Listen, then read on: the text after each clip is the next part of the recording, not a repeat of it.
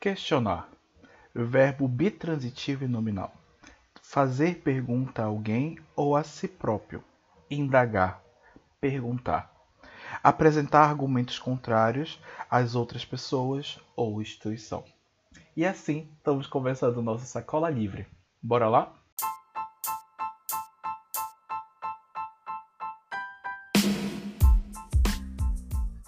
Tudo bem, Bianca? Tudo bem.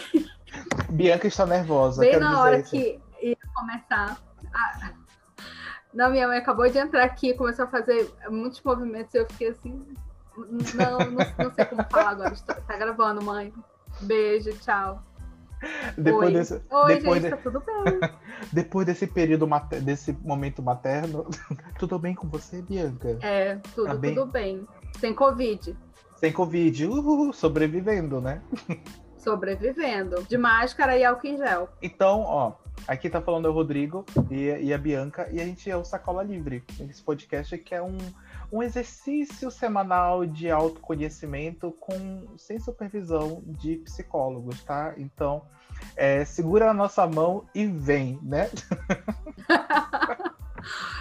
Vem também sem supervisão, tá? Por favor. Sem dedo de Lumena pra cá. Será que ela autoriza esse podcast? Eu não sei. Eu espero que ela esteja autorizando, porque senão vamos todos pro, pro paredão. Tu seria aqui no Big Brother, Bianca? Nossa, eu seria certamente uma samambaia. Ficaria assim, bem aleatóriazinha. Entre, entre Thaís e Pouca, sabe? Entre dormindo e criando fanfics em minha cabeça. Fanfic é uma coisa boa. Todo mundo critica a Carol Conká, mas todo mundo cria fanfics. Só que ela só levava um pouquinho a sério. Só isso. Eu, eu gosto da, da Carol no sentido assim, dessa criação de roteiro, eu acho ela magnífica. Acho que ela tinha que mudar de carreira. Pra que essa cantora uma hora dessa? Ela podia seguir na, no- na roteirização aí que ela faz tão bem. E pra Hollywood, que o destino dela é certo. Como é? Eu vi hoje um, um TikTok que o cara falava que. Ela falava assim, gente, essa pessoa que tava aqui na casa não era eu. É, Era, na verdade, era uma personagem, eu, porque eu vou lançar a minha música Cobra com C. E aí a gente vai poder lançar. Olha, eu te digo que eu não ficaria assustada com esse enredo. Eu adorei, eu adorei. Eu adorei também. Enfim, você deve estar se perguntando o que, que a gente vai fazer nesse podcast, né? Além de jogar uns papos fora, que isso é uma desculpa para a gente se encontrar toda semana, a gente vai tentar é, fazer o que a gente faz quando não tá gravando, que é sofrer pela vida, né? E aí, como que a gente pensou que a gente poderia discutir sobre a vida? Cada semana a gente vai ter um verbo, e esse verbo não quer dizer que a gente vai falar só sobre ele hoje, a gente vai deixar pensar o que que esse verbo faz é, a gente lembrar. E aí, se você percebeu lá na, na abertura, a gente falou um pouquinho sobre o verbo questionar. E a pergunta que a gente tem que começar é: o que que o verbo questionar faz vocês lembrarem? E aí, Bianca, o que que o verbo questionar faz você lembrar? Inspirada agora. Inspirada profunda.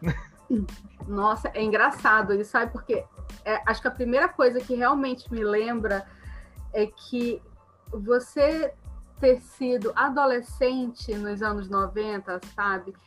É, faz você uma, uma pessoa muito inocente. Então você aprende que você precisa ter- questionar um pouco as coisas, né? Não sei se as pessoas também tiveram isso. Bom, eu fui uma pré-adolescente nos anos 90, uma, um- um- uma criança, então assim. Parece que eu olho hoje para trás e acho que tudo era tão inocente e a, a gente vai, sei lá, tendo que aprender a questionar. Primeiro a gente acha que precisa questionar a vida, aí no final a gente termina questionando a gente e aí começa a loucura. Não, e sabe o que é engraçado? Eu, quando eu penso no verbo questionar, eu lembro da minha terapia. é porque, justamente, na minha terapia, é, não, não vou entrar em detalhes da minha terapia, tá, gente? Mas uma coisa que me marca como adolescente, né, e como criança dos anos 90, é justamente porque eu não me permitia questionar. Então a gente vem de uma transição de pais que a palavra do pai é aquela soberana, né? A imagem, a imagem da mãe, do pai, é, tem que- é quase é, sepulcral, né? É uma, é uma imagem que a gente não pode tocar, que a gente não pode questionar. E eu uh, realmente aceitei isso desde sempre, assim. Lógico que tem outros motivos, mas é, eu não me questionava. Quando Na verdade, assim, eu até tinha os questionamentos, mas eu, tipo, abafava eles porque é, se meus pais querem assim, então eu tenho que, né, é, respeitar, né? Porque eles são é uma imagem que é inviolável, né? A gente não pode mexer e a gente conseguir fazer esse movimento é, é muito louco, né? Porque é, quando você começa a fazer, você fala assim, meu Deus, o que que eu tô fazendo? O que que eu tô fazendo? Sabe, que ingrato que eu sou. Não sei se você passou por isso, assim. Não, é engraçado que tô falando agora, me veio duas coisas na cabeça. Primeiro que somos, acho que, meio opostos nesse sentido, né? Primeiro, uma pessoa que está né, em processo de tratamento, medicalizada, né? Todos os protocolos de segurança, e outra sem nada, né? Porque nunca fiz terapia, então eu fiquei até interessada em saber como, como funciona o questionar aí na terapia. E segundo que eu sempre faço isso, sabe? Sempre dou uma generalizada na, nas coisas, porque eu acho que se aconteceu comigo, aconteceu com todo mundo. E agora tô falando, eu fiquei assim, nossa, então acho que eu realmente era uma criança meio questionadora, porque porque eu vivia enchendo o saco, de, sabe, as coisas, pessoas, porque eu sou a mais nova, né? Eu sou a caçula, então acho que era muita gente para mandar em mim. Eu era sempre a última da. A hierarquia para mim é um negócio bem puxado. Eu não gosto muito de seguir essa hierarquia. Então, estou sempre, acho que, para ser enxergada, sabe? Para que alguém me enxergue, já que eu sou a última, a caçula, a criança, nesse coisa, eu preciso estar tá questionando esses lugares. Então, eu, eu sempre me vi questionando demais até. Você lembra? Que...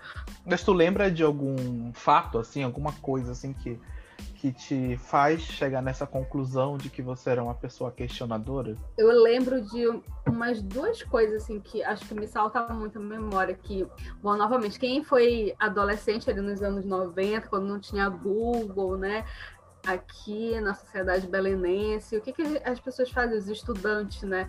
Iam no famoso Centur né, fazer suas pesquisas estudantis.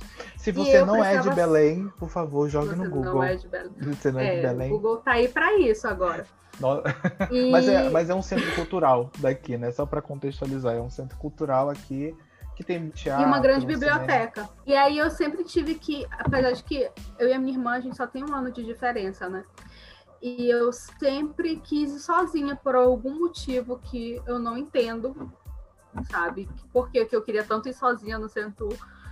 E mas eu queria porque queria. Minha mãe sempre falava: não, você vai com a sua irmã, você vai com ela, você vai com ela. E tinha uma coisa assim, porque minha irmã, ela é, ah, vou fazer, ir lá no Centur, quero essa pesquisa aqui, me dá xerox, vou bater xerox, tá, beijo, tchau. E eu não, eu queria ficar lá, vendo o que estava acontecendo, vendo os livros, vendo as outras coisas, então não tinha tempo. Ela era sempre muito chato, porque a gente só chegava, fazia o que tinha que fazer e ia embora para casa. E eu lembro que eu briguei muito até o dia que eu consegui ir sozinha no centro. Foi uma grande conquista. A outra coisa foi que eu sempre estudei, pelo menos até ali a, a, oitava série, né, que é agora acho que é o nono ano, eu sempre estudei em escola religiosa. Então, assim, esse lance com a escola católica sempre foi um problema, porque sempre tem muita ordem, fila, oração para cumprir, e eu achava tudo isso um saco, sempre achei tudo um saco e tal, e sempre questionava muito tudo isso. E sempre fui uma pessoa que, ah, não sei se felizmente ou infelizmente, sempre também questionando essas hierarquias e autoridades, também questionava muito a Deus. Lembro muito disso, ai gente, não me cancela. Cancelada. com medo. Exato. E assim, acho que acabou que eu realmente questionei, questionei tanto que hoje em dia não me vejo em nenhuma religião e etc, não acreditando em absoluto em quase nada. Esses dois fatos principais assim que eu me recordo bastante. Não, e engraçado você for falando, aí eu fico pensando justamente isso, assim, o inverso, né? Porque eu justamente sempre fiz o um movimento inverso. Como eu não queria questionar, eu sempre fazer o movimento do se contrair, né? Porque já que eu não posso questionar, eu também não, não queria me expressar, chamar atenção, porque é, eu, eu falar alguma coisa, vai, vai parecer tipo assim, o que, que você tá falando? Né? E, e aí eu meio que fazia esse processo comigo, assim. Quando eu tava, né, estava preparando aqui a pauta do, do podcast, eu fiquei pensando justamente sobre é, o que que as pessoas que trabalham com questionar pensam um pouco. E aí fez, nós fizemos um convite para para Leda. Você pode apresentar melhor Leda. é, a Leda é uma grande amiga, ela assim tem a nossa mesma origem profissional, ela é bióloga. Depois da biologia, resolveu se dedicar à pesquisa no ensino de ciências e fez mestrado e doutorado. Então passa aí uma boa parte da vida dela questionando muitas coisas, principalmente dentro do contexto escolar. E a gente fez um convite para que ela mandasse um áudio para gente, é, do ponto de vista de alguém que trabalha sobre o questionar, é, o que que quando a palavra questionar remete a ela como no contexto de uma profissional que trabalha com esse verbo. Então, bora dar uma ouvida. É mais fácil falar de substantivos que de verbos Talvez porque quando algo se movimenta como um verbo, seja mais difícil capturar. Questionar esse verbo incisivo e incômodo que nos atravessa ao mesmo tempo em que evitamos a todo custo movimentar. O que te movimenta? Toda pesquisa é um movimento em torno de um questionamento, uma busca. Pode-se questionar tudo de muitas formas. Em minhas pesquisas, por exemplo, eu questiono homogeneidade, coerência, naturalidade dos objetos, dos sujeitos, dos saberes e da própria pesquisa. Mas nas ciências em geral não se questiona aquilo pensado como verdadeiro, conservador, universal, o dito real. Porque questionar é também pôr em dúvida alguns modos de ver o mundo. E a ciência que questiona seus próprios dogmas corre o risco de ser desacreditada, incomodada. Questionar é também da ordem do incômodo. O que te incomoda? Toda vez que algo nos incomoda, o exercício do pensamento é possível. E é arriscado pensar, pois, como diria Deleuze, é uma violência que se exerce sobre si mesmo. É a possibilidade de criar novas, novas maneiras de viver através do questionamento. Pensar é um modo de resistência que permite romper com o assujeitamento. Questionar é resistir. A que tu resiste? ir de encontro às paixões tristes que nos conformam ao mesmo, ao normal, ao único. Resistir àquilo que nos disseram como necessário para a vida. Mesmo a ciência que diz, não precisa você entender, basta você usar. Enfim, questionar e pensar e perguntar. Qual a tua pergunta? Aí, como é que eu falo depois disso? Gente, ninguém fala, acho que só uma salva de palmas para Leda, né? gente, Maravilhosa, necessária. Ai, ai, gente, quando eu recebi esse áudio, eu fiquei assim, gente, podia ser só ele, assim, tipo, de ir embora. E porque ele traz tantas coisas, traz tantas coisas que já até comentou aqui, sabe? Mas vai um pouquinho além, né? E assim, é, o que o áudio da me traz, nisso que está conversando, porque o questionar ele está presente em vários âmbitos da nossa vida no início né, do, do podcast, eu, li o que diz no, no dicionário sobre, sobre o verbo questionar, mas ela usa um, uma palavra que eu acho que deveria ser colocado no questionário, que é o sinônimo de questionar poderia ser movimentar, né? Eu acho bem bonito isso, porque é isso, sabe? É, talvez, talvez para mim questionar sempre foi é, movimentar. Como eu não questionava né, a estrutura que eu vivia a, e que era imposta para mim, eu não me movimentava. Então é a sensação de prisão, é a sensação de estar estagnado, sabe? Porque justamente eu não não, não permitia me questionar. Então eu estava justamente não estava me movimentando, né? E hoje eu sinto muito isso, sabe?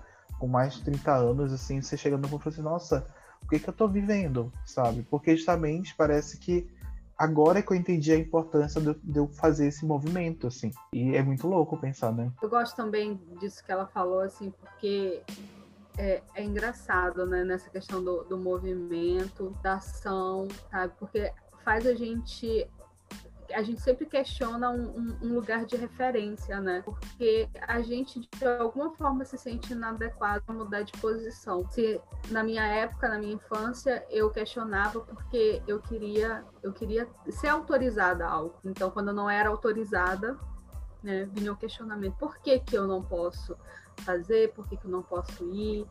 se, se eu, eu sei como isso, eu sei como fazer. Então, eu acho que a gente sempre está é, tentando se movimentar no, no espaço, né? no lugar mesmo, no lugar do outro, nesse lugar de referência, que é o que dizem para a gente. Ela fala isso no áudio, né? Esses lugares que foram fixados. Não, você é filha, você não pode falar, você não pode questionar, você é caçula, você tem que obedecer, ou você é o filho, você não pode falar. Então a gente percebe né, que na, na nossa história a gente é sempre um sujeito que foi determinado um conjunto de regras, mas a gente nasce e descobre elas, sabe? E alguns, eu me, me questionei por muito tempo isso, sabe? Porque eu vi algumas pessoas realmente é, não se questionando dos seus lugares e eu me sentia por muito tempo muito errada, é como eu estava falando, né? A gente primeiro parece que é revoltado, né? O famoso rebelde sem causa.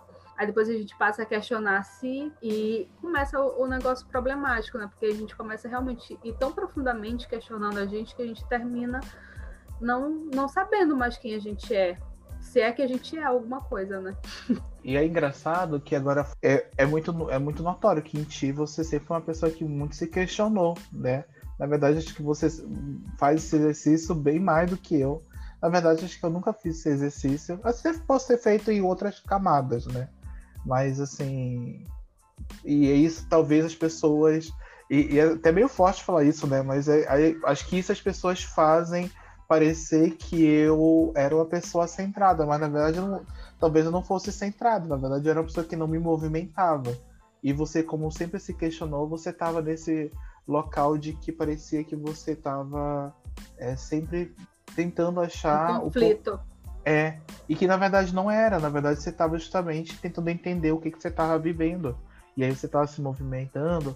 Isso cansa também, porque provavelmente questionar emocionalmente é, é um processo que é, é cansativo, né? É doloroso também.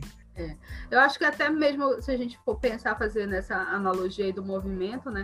se a gente vai para algum lugar, sabe? Se a gente, se eu vou daqui até a padaria andando, dependendo de onde a padaria é, eu vou me cansar muito. Se eu for andando, se eu for correndo, de que forma eu vou até esse outro lugar, de que forma eu vou empregar esse, esse essa energia no movimento que eu vou colocar, é realmente muito exaustivo. E eu queria também aproveitar, né, que eu pensei agora, né? Que as pessoas não conhecem a gente, mas a gente se conhece há muito tempo. E parece que a gente olha quando fala assim, ah, eu me questionei muito, sou uma pessoa questionadora, aí você fala, ah, eu não me questionei muito, eu não sou muito uma pessoa questionadora. Parece que a gente já forma um estereótipo Exato. de tipos de pessoa. Sabe, eu conheço o Rodrigo desde 2006 e eu fico chocada quando ele fala que ele não é uma pessoa questionadora, porque não é a imagem que eu tenho dele não, não, a gente olha e fala assim, ai meu Deus, o que será? A pessoa não pensa, a pessoa não entende, a gente começa a criar essas placas, sabe, para esses rótulos para fixar as pessoas. Então, ah, então você não é isso, então você é isso, isso e isso. A gente está sempre buscando essas determinações para colocar as pessoas. Porque a gente não pode ser um sujeito sem nada, né? Sem dizer o que a gente é. Então, se você não é uma coisa, você precisa ser outra. E não é assim, viu, gente? Só colocando aqui esse parêntese, não é mas, assim. Mas é porque a gente nasceu é, com essa necessidade de querer simplificar. Só que quando você simplifica, você tem que cortar um excesso. Mas será que é um excesso mesmo? A questão das caixinhas. Né? A gente só consegue. É, é... quando eu soube que a Sara era bolsominha é, gente, uma coisa que você vai ter certeza desse podcast é que Bolsonaro não, tá? Só avisando. É, então, uma coisa que a gente estava conversando essa semana, e nem tinha nada a ver com o podcast, e tem muito a ver agora, parando para pensar. Que é, quando a gente viu que né, a, a Sara deu o primeiro indício, né, que ela era bolsominha, primeiro indício, assim, todo mundo começou a cancelar. É engraçado porque até cinco segundos antes dessa fala, ela era a Sara espiã, a Sara maravilhosa, a Sara coerente, a Sara. E aí, na hora que ela fala alguma coisa, literalmente ela caiu num, num vórtex temporal e que não existia mais passado, sabe? A gente entra nesse. A gente vive colocando as pessoas nesse vórtex, tipo assim, esse buraco em que ela se enfiou e você não sabe onde que ela vai parar. E a gente não questiona essas coisas.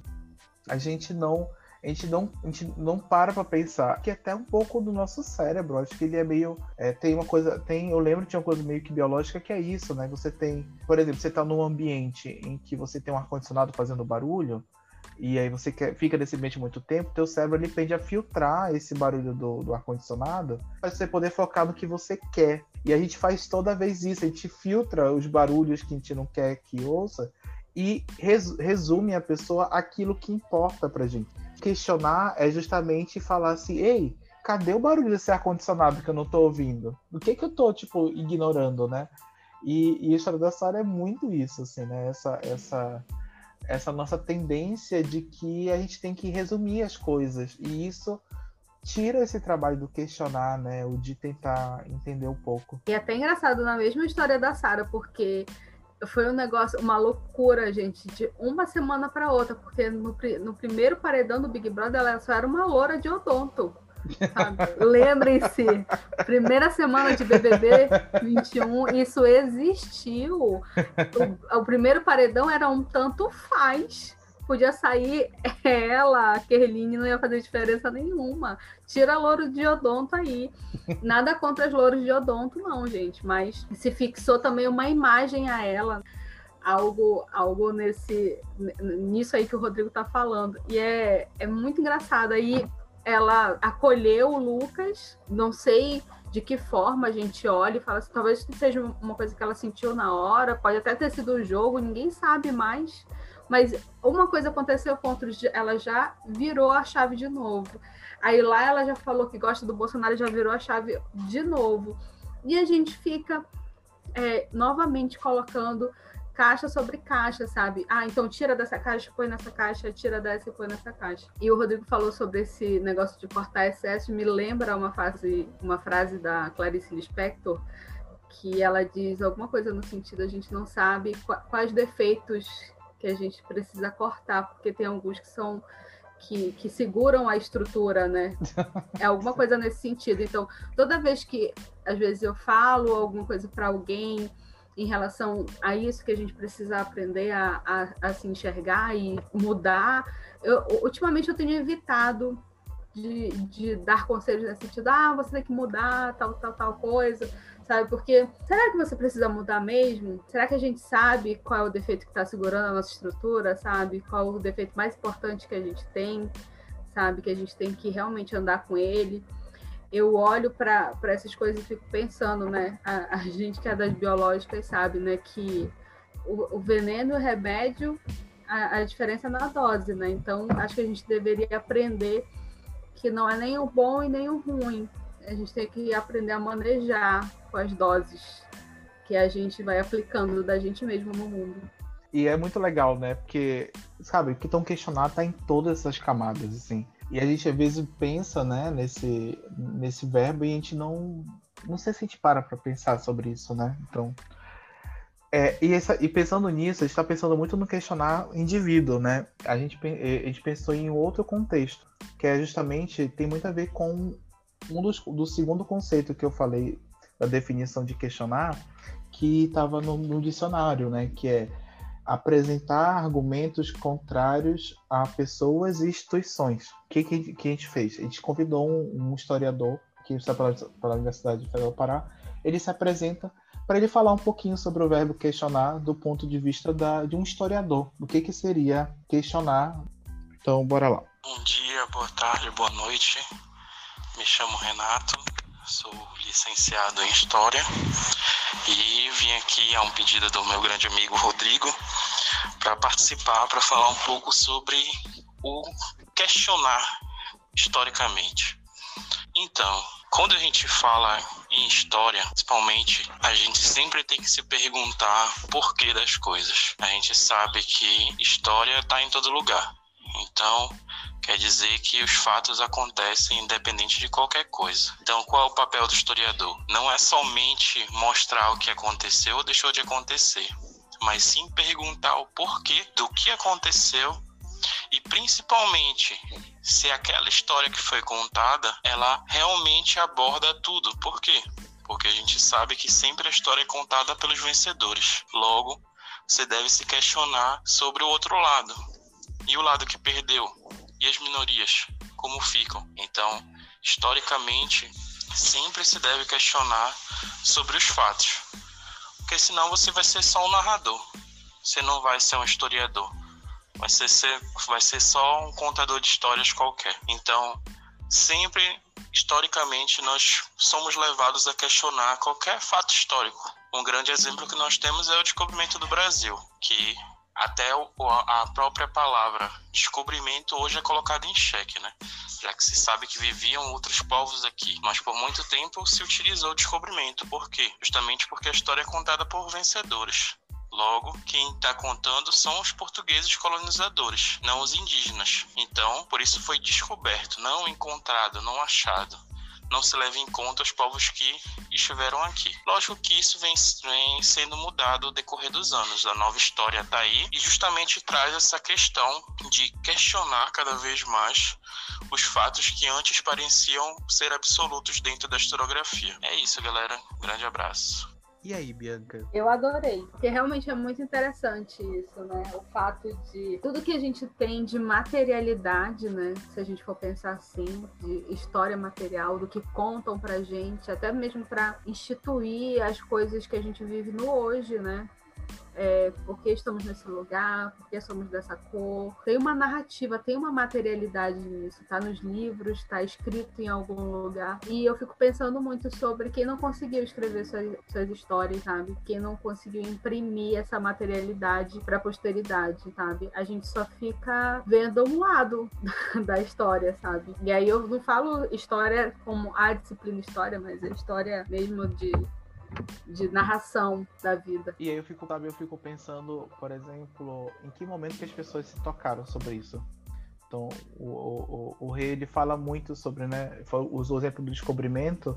Eu aprendi que era descobrimento, sabe? E que momento as pessoas pararam de questionar, pera lá, tipo, por que, que é descobrimento, sabe? E, e assim, isso, lógico que pode trazer o questionar agora para um contexto social, né? Um contexto que a gente vive. E, e, e será que hoje a gente se questionou por que, que a gente tem essa vida, ou por que, que está nesse, nesse país, assim, né?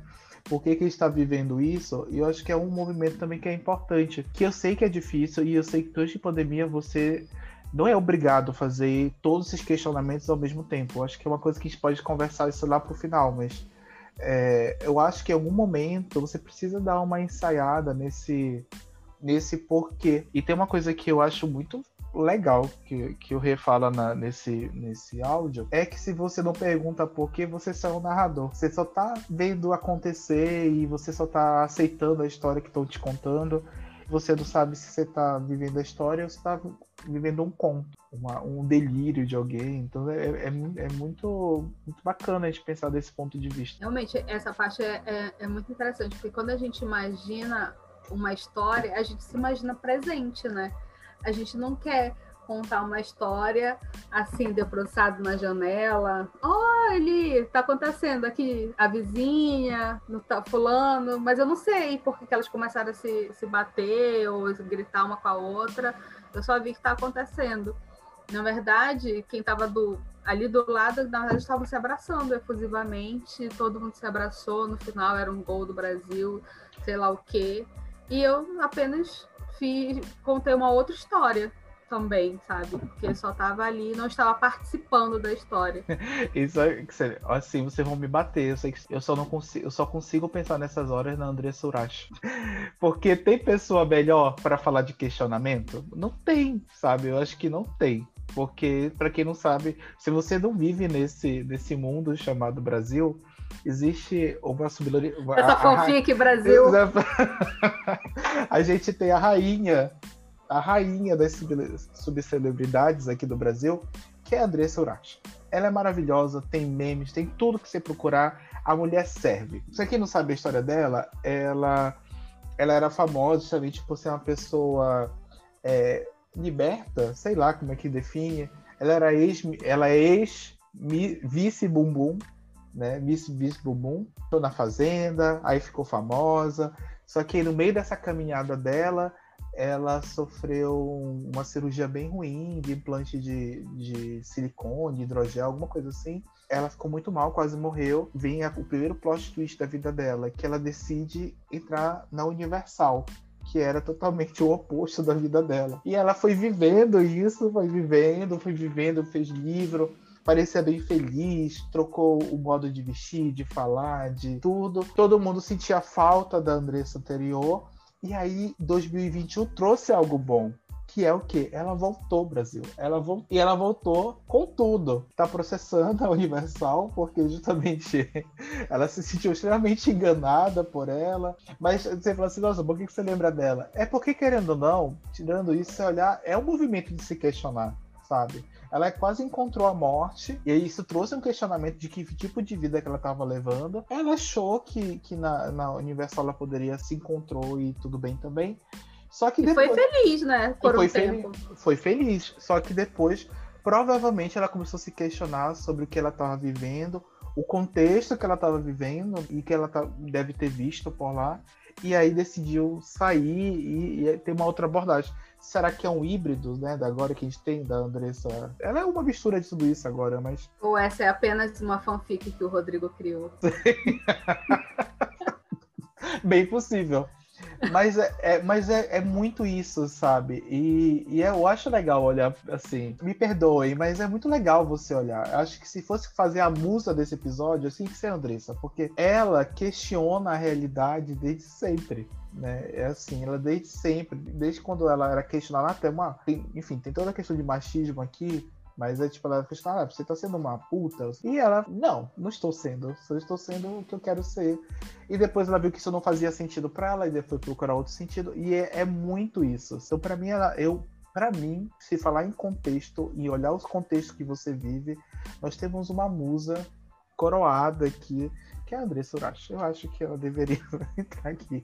Olha, nesse tempo que o, o, Rodrigo está narrando, vocês não estão vendo, porque é lógico, é um podcast, mas estou o tempo todo olhando com desdém para ele, mas finalmente ele me convenceu, porque a Andressa Urashi realmente fez esses movimentos, né? Questionou os lugares, rasgou as caixas, pedaços de roupa também saíram do seu, do seu corpo. Mas é isso, Brasil. É pra isso que é vida. Se é pra e... corar, eu corou também. Eu acho que a gente tem que ter um pouquinho dessa Andressa. Eu acho que. Nos nossos que... próprios contextos, né? Exato. E eu acho que quando a gente pensa, né, voltando à história da história, né, do contexto da história que a gente vive, é, é, meio isso da Andressa. Eu acho que a gente tem que se perguntar por que, que a gente está vivendo isso, sabe? Que é, a pandemia, a pandemia, é, o que ela fez com a gente obrigou a esfregar nossa cara é questionar. E tem gente que até hoje não tá querendo se questionar, né? Mas cada um sabe o que faz da vida, né? Eu sinto até que no, no movimento que eu sabe, acho que muita gente realmente se questiona, algumas, né, se questionaram muito.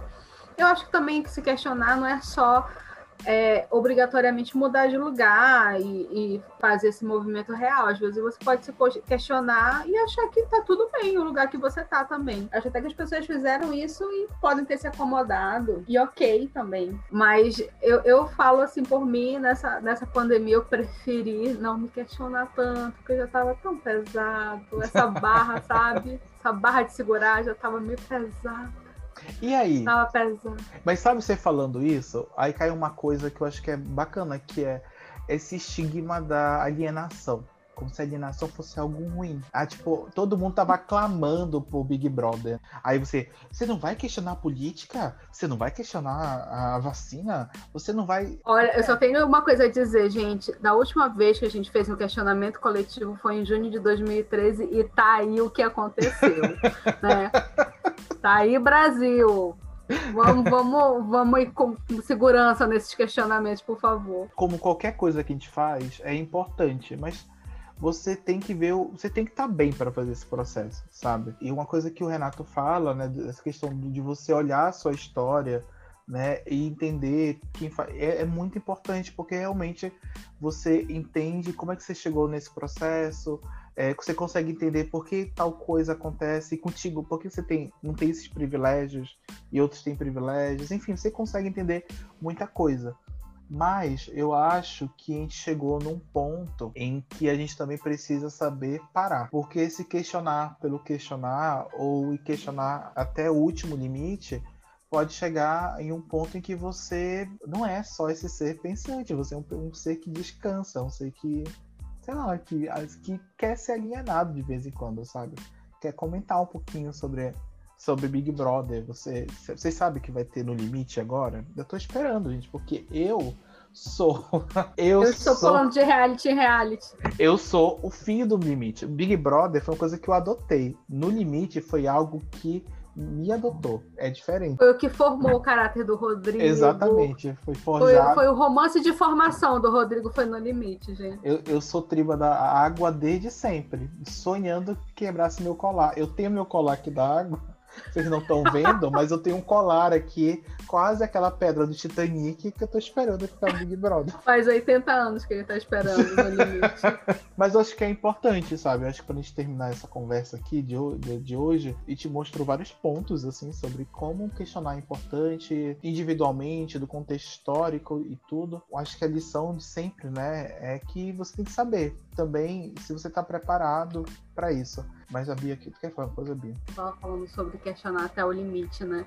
Porque a gente vai achando que a gente consegue ser autor de tudo, né? De todos os nossos movimentos, que tudo só depende da gente, porque também criam essa imagem que não, né? Xuxa tá aí com lua de cristal, né? Contando faz você querer, só faz acreditar, vai lá e, e, e, você consegue, tudo pode ser, e não é bem assim, gente. O a acaso rainha, tá? existe. Tá? É. Xuxa rainha, tá?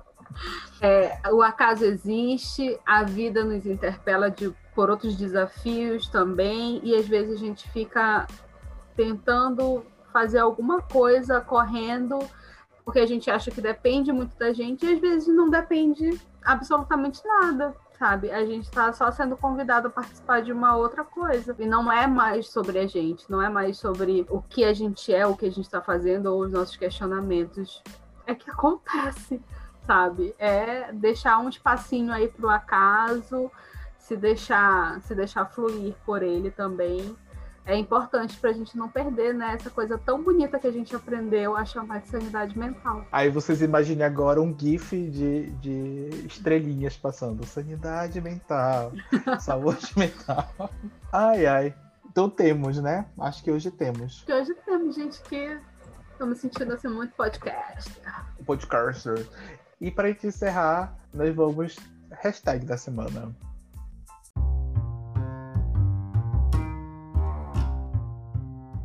Então, aqui no hashtag da semana, a gente vai encerrar o programa falando sobre alguma notícia, alguma coisa do Twitter que chamou a atenção. Gente, o que foi que aconteceu essa semana? Eu não sei o que foi que aconteceu essa semana. Eu estava envolvida, completamente soterrada pelos meus próprios problemas, gente. É isso, às vezes a vida é só estar inundado. É isso, Brasil. Ai, ai.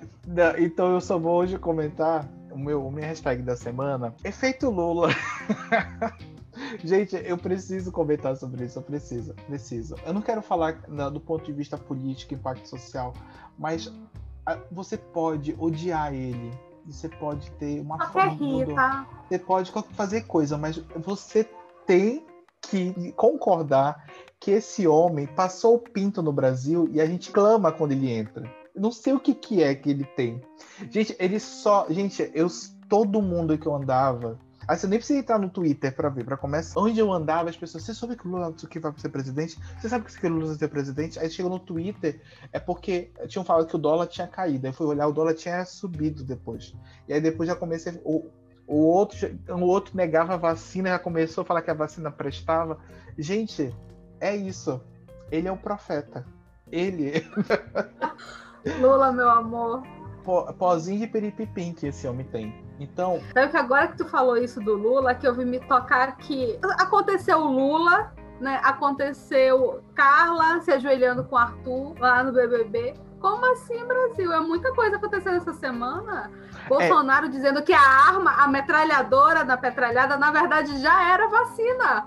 Olha isso, gente. Como assim eu não vi isso? Então, claro eu que eu vi, gente. Eu queria encerrar esse programa. O meu registro do Twitter é justamente o efeito Lula.